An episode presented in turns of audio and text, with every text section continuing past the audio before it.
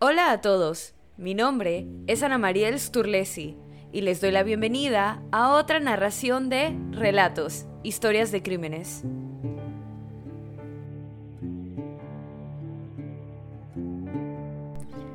Después de 30 años, las imágenes de una cámara de seguridad todavía rondan la mente de quienes están familiarizados con este caso. Dos niños saliendo de un centro comercial con un niño pequeño. Una escena que se podría suponer eran hermanos mayores con su hermano menor. Pero esta no era la realidad. En cambio, eran los secuestradores del niño y pronto sus asesinos. Un caso lleno de oportunidades perdidas para salvar la vida de James Bulger. No hay mucha información disponible sobre la víctima, James, ya que solo tenía dos años cuando fue secuestrado y su vida terminó trágicamente. Pero lo que se sabe es que fue la alegría absoluta de sus padres, Ralph y Denise, después de que la pareja perdiera una hija que murió al nacer. El 12 de febrero de 1993, en Liverpool, Inglaterra, imágenes de seguridad de un centro comercial mostraron a John Venables y Robert Thompson, de 10 años, que habían faltado a la escuela observando a los niños en el centro comercial, aparentemente seleccionando un objetivo.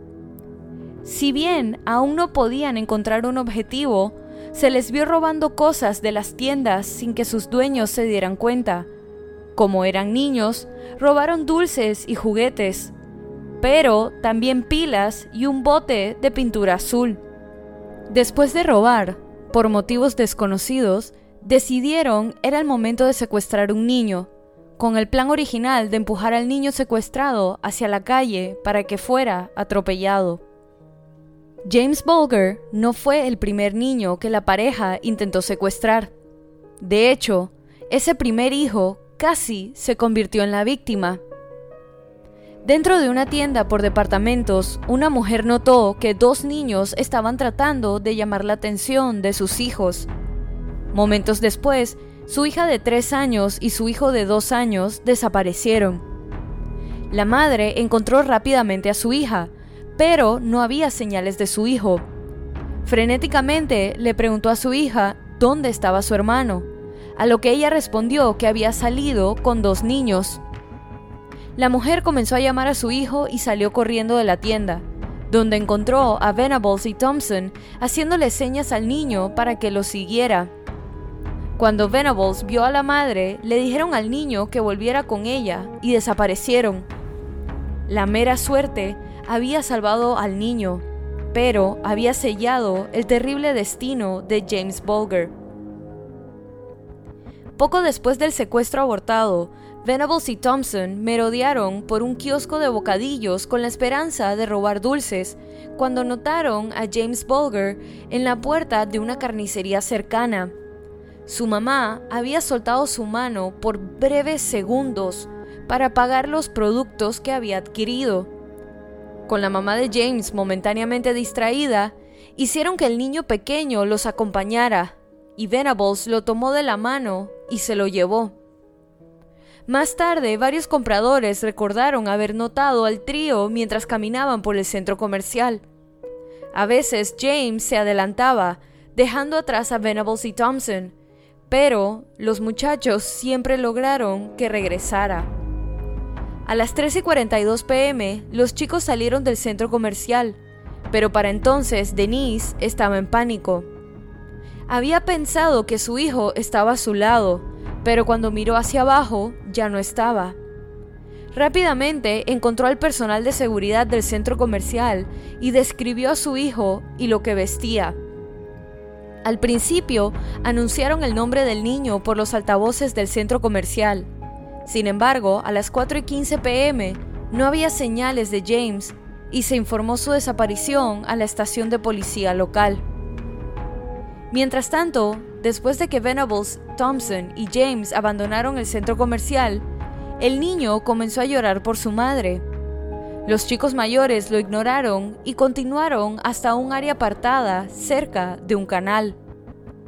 En el canal Tiraron al niño de cabeza y lo dejaron en el suelo llorando. Una mujer que pasaba lo vio llorando, pero no hizo nada. El niño trató de huir, pero lo persuadieron una vez más para que regresara. A estas alturas, sin embargo, su frente estaba magullada y cortada, lo que provocó que Venables y Thompson le pusieran la capucha al niño sobre la cabeza para tratar de ocultar la lesión. Sin embargo, quienes caminaban alrededor aún podían ver la herida en la frente parcialmente cubierta, y una persona incluso vio una lágrima en la mejilla de James, pero aún así no se hizo nada. Luego, los niños mayores deambularon por Liverpool, pasando por tiendas, edificios y estacionamientos, caminando por una de las calles más concurridas. Algunos testigos recordaron más tarde haber visto a la víctima reír, mientras que otros recordaron haberlo visto resistirse e incluso gritar por su madre. Y un testigo dijo que vio a los niños mayores patear las costillas de James en represalia por llorar. Todavía no se hacía nada al respecto. Poco después, una mujer vio a Thompson golpear al niño y sacudirlo, pero corrió las cortinas y bloqueó la escena. Pero una persona proporcionó un rayo de esperanza, aunque fugaz. Al acercarse la noche, una anciana vio llorar al niño secuestrado y notó sus heridas y se acercó al trío para preguntar qué estaba mal. Pero los dos niños de 10 años dijeron que lo habían encontrado al pie de una colina. Aparentemente satisfecha con su explicación, la mujer simplemente les dijo a los dos niños que llevaran al niño a la estación de policía más cercana. Los llamó una vez más mientras se alejaban, pero estos no miraron hacia atrás. Estaba preocupada, pero otra mujer parada cerca dijo que había escuchado a James reírse hace unos pocos momentos, por lo que ambas asumieron que no pasaba nada. Más tarde esa noche, una de las mujeres vio la noticia de que el niño había desaparecido Llamó a la policía y expresó su pesar por no haber hecho algo. No mucho después de que la anciana despidiera a los niños, James casi fue rescatado una vez más. Una mujer preocupada por el niño les dijo a Venables y Thompson que ella misma lo llevaría a la estación de policía. Pero cuando le pidió a una vecina cercana que cuidara a su hija mientras ella lo llevaba a la estación de policía, esta mujer se negó porque a su perro no le gustaban los niños, por lo que la mujer decidió quedarse en casa con su hija. Y así James se escapó de la seguridad una vez más. El trío entró en dos tiendas diferentes, donde interactuaron con los dos comerciantes que, aunque desconfiaban de los niños mayores, los dejaron ir. Luego Venables y Thompson se encontraron con dos niños mayores que conocían. Estos le preguntaron quién era el niño pequeño, y Venables respondió que era el hermano menor de Thompson y que lo estaban llevando a casa. Una vez más, el niño quedó a la merced de los niños de 10 años. Finalmente los chicos llegaron a su destino, habían caminado durante mucho tiempo por Liverpool, sin ser detenidos por nadie. Vieron a un grupo de policías al otro lado de la calle, dudaron quizás, reconsiderando lo que estaban a punto de hacer, y se alejaron brevemente del área. Pero entonces, John Venables y Robert Thompson regresaron a la privacidad que había en la vía férrea donde estaban. La brutal tortura y asesinato de James Bulger ocurrió en algún momento entre las 5.45 y las 6 y media de la tarde. Uno de los niños arrojó la pintura azul que habían robado antes en el ojo izquierdo de James. Lo patearon, lo pisotearon, le tiraron ladrillos y piedras y le colocaron baterías en la boca. Finalmente, los muchachos golpearon a James en la cabeza con una barra de hierro de 22 libras lo que resultó en 10 fracturas de cráneo. En total, James sufrió 42 lesiones en la cara, la cabeza y el cuerpo. Estaba tan maltratado, según concluyeron más tarde las autoridades, que no había forma de saber qué herida representaba el golpe final. Finalmente, Venables y Thompson colocaron el cadáver sobre las vías del tren, con la esperanza de que todo pareciera un accidente, y abandonaron la escena antes de que llegara un tren y partiera al niño en dos. Al día siguiente, la policía registró el canal donde los niños habían estado más temprano en la tarde, porque un testigo informó haberlos visto allí. Con poco para continuar, los padres de la víctima fueron sospechosos inicialmente, pero cuando la policía finalmente vio las imágenes de seguridad del centro comercial, no podían creer lo que veían. Al principio pensaron que los niños eran adolescentes y los sospechosos fueron referidos como dos jóvenes, lo que hizo creer a la prensa y al público que los culpables tenían alrededor de 14 años. Pero, a pesar de las imágenes borrosas, se podía ver a dos niños pequeños que llevaban a James Bulger hacia la salida. Todos los instrumentos utilizados en el ataque se encontraron esparcidos por el área. La barra de hierro, las piedras y los ladrillos, todos cubiertos con sangre del niño. La lata de pintura azul robada fue encontrada cerca. La policía sospechó que los niños habían agredido sexualmente a Bulger ya que le habían quitado los zapatos, los calcetines, los pantalones y la ropa interior, pero esto no se pudo determinar concretamente. Con algunas pruebas en la mano y sabiendo que los asesinos de James Bulger probablemente eran dos niños, la policía revisó las listas de ausencias de las escuelas cercanas para el día de la desaparición. Esto hizo que varios niños fueran identificados como posibles asesinos, y algunos padres incluso denunciaron a sus propios hijos. Pero, finalmente, fue una llamada telefónica anónima a la policía la que implicó a John Venables y Robert Thompson como los asesinos. La persona que llamó le dijo a la policía que Venables y Thompson estuvieron ausentes de la escuela el viernes y que ellos mismos habían visto pintura azul en la manga de la chaqueta de Venables. Luego, la policía visitó los hogares de ambos niños y descubrió sangre en los zapatos de Thompson y pintura azul en la chaqueta de Venables. Un patrón de moretones en la mejilla derecha de Bulger coincidía con las características de la parte superior de un zapato usado por Thompson. Una marca de pintura en la puntera de uno de los zapatos de Venables indicaba que debió haber usado algo de fuerza cuando pateó a Bulger. Sin embargo, a pesar de esta evidencia, Venables y Thompson inicialmente no eran los principales sospechosos de las autoridades. La policía se centró en otros niños que ya tenían antecedentes violentos y seguían convencidos de que los dos niños de las imágenes borrosas de cámaras de seguridad parecían tener 14 años, no 10. Pero durante entrevistas policiales separadas, John Venables y Robert Thompson se enfrentaron entre sí. En el transcurso de entrevistas que duraron varios días, Venables finalmente confesó. Lo maté, dijo Venables. ¿Qué pasa con su madre? ¿Le podrías decir que lo siento? Robert Thompson, por otro lado, no fue una entrevista tan fácil. Negó todo ferozmente hasta que cometió el error de dar un relato detallado de lo que llevaba puesto James Bulger.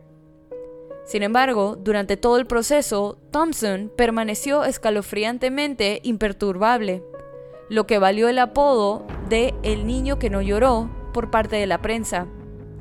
Pero le preguntó a la policía si James había sido llevado al hospital para ser resucitado. Los niños fueron acusados del asesinato ocho días después y permanecieron bajo custodia del Tribunal de Menores hasta el juicio. Nueve meses después comenzó y se llevó a cabo como un juicio de adultos. Fuera del juzgado, 500 manifestantes se reunieron pidiendo la sangre de los asesinos de James Bulger. Los padres de los acusados fueron trasladados a diferentes partes de Inglaterra y asumieron nuevas identidades tras las amenazas de muerte por parte del público.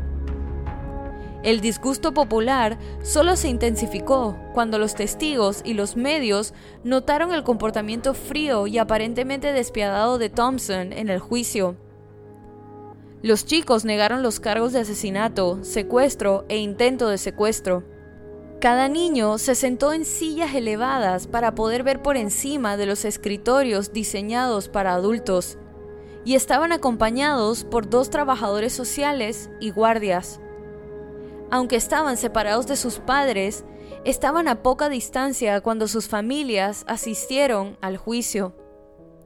El tribunal consideró que Thompson y Venables eran capaces de discreción maliciosa, es decir, la capacidad de actuar con intenciones delictivas, ya que eran lo suficientemente maduros para comprender que estaban haciendo algo gravemente malo.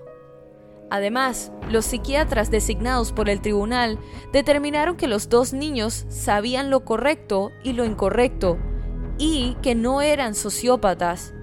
Pero, sin embargo, no pudieron descubrir los motivos concretos del asesinato de James Bulger, algo que ningún profesional ha podido determinar con confianza, incluso en los años transcurridos desde entonces.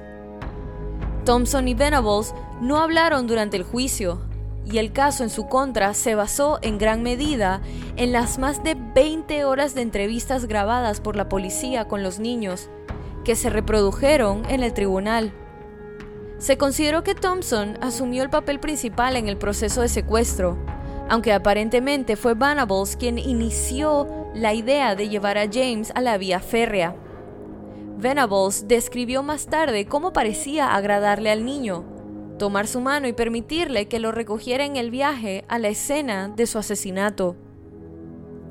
Los niños, que para entonces tenían 11 años, fueron declarados culpables y se convirtieron en los asesinos convictos más jóvenes del siglo XX en noviembre de ese año.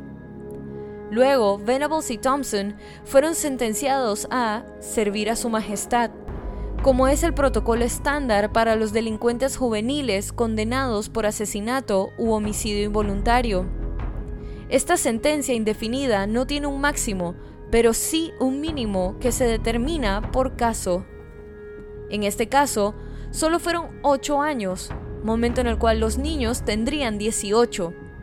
Después de ese punto, los asesinos de James Bulger serían evaluados y, si no se consideraba que eran un peligro para la sociedad, serían liberados.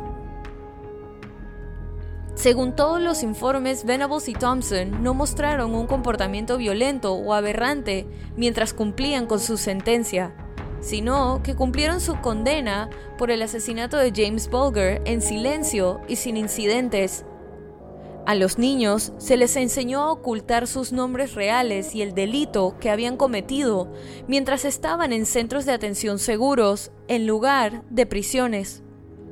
Estos edificios en Inglaterra y Gales abarcan una gama de servicios dentro de un entorno seguro que respalda las necesidades individuales de los niños bajo su cuidado, evitando que se dañen a sí mismo o a otros.